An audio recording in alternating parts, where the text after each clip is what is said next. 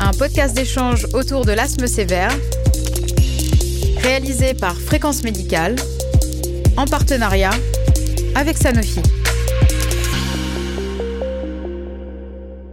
Bonjour à toutes et à tous et bienvenue dans cette série Podcasme au cours de laquelle des experts prendront la parole autour de sujets d'actualité dans la prise en charge de l'asthme sévère.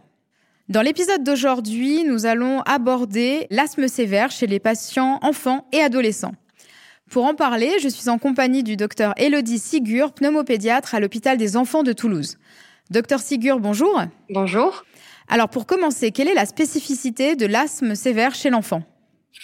Alors, chez l'enfant, en fait, contrairement à l'adulte, l'asthme, il est beaucoup plus allergique hein, et il reste toujours dépendant euh, des facteurs euh, viraux induits. Il y a aussi pas mal d'hospitalisations supplémentaires par rapport aux adultes, hein, sans forcément que l'enfant soit en danger euh, immédiat, mais surtout chez l'enfant, s'il y a une altération de l'état général, qui sont un manque d'hydratation, d'alimentation, à ce moment-là, ben, il faut agir un petit peu plus vite que chez l'adulte. Et la spécificité aussi, surtout chez l'enfant et l'adolescent, c'est qu'il y a une triade avec les parents et l'enfant. Vous avez parlé des adolescents. Est-ce qu'il y a quelque chose qui change entre enfants et adolescents? Alors sur le phénotype de l'asthme, oui, parce que l'asthme peut évoluer euh, soit favorablement si c'est un asthme qui est léger, soit du coup s'aggraver s'il est déjà sévère. Et surtout, euh, ben, l'adolescence c'est quand même une période charnière hein, où il y a plein de changements émotionnels, cognitifs, euh, sociaux, où du coup l'enfant devient adolescent et jeune adulte et il y a des problèmes d'observance très souvent. Et en plus peuvent se rajouter des cofacteurs qui sont notamment la consommation tabagique, la consommation toxique et surtout aussi la rébellion hein, qui est qui est corrélée très souvent avec les adolescents. Donc euh, là, on peut avoir euh, pas mal de mal à équilibrer l'asthme pour autre chose que la maladie euh, en elle-même en fait.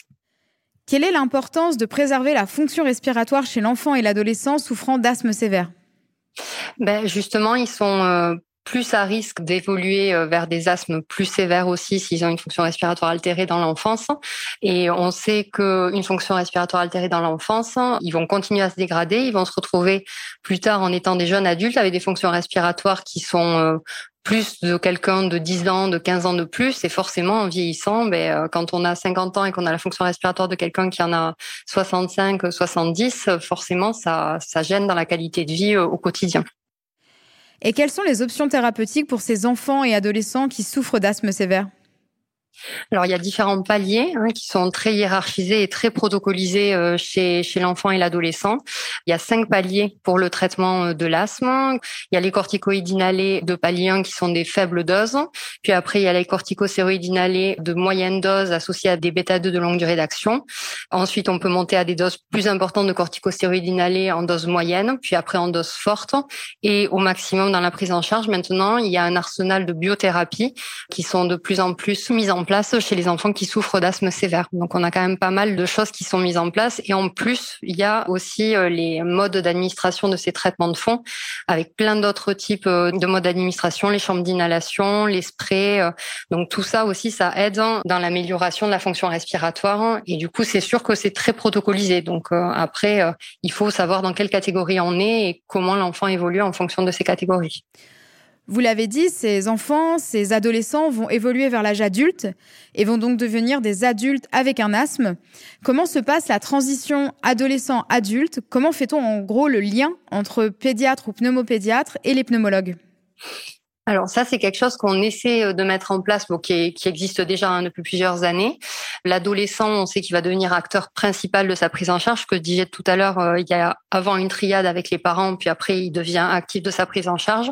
Donc nous, on essaie de les autonomiser les deux dernières années à peu près euh, de consultation. On leur explique qu'ils vont passer chez les adultes, qu'ils doivent être autonomes. Et après, ce qu'on fait, c'est que chez les asthmatiques très sévères, voire sévères, on fait des consultations de transition avec les pneumologues adultes sur l'hôpital, on fait des consultations en présentiel ou en visio avec le pneumologue adulte pour faire vraiment la transition. Quand on a des dossiers très complexes, on en parle en amont avec euh, le pneumologue qui va s'en charger.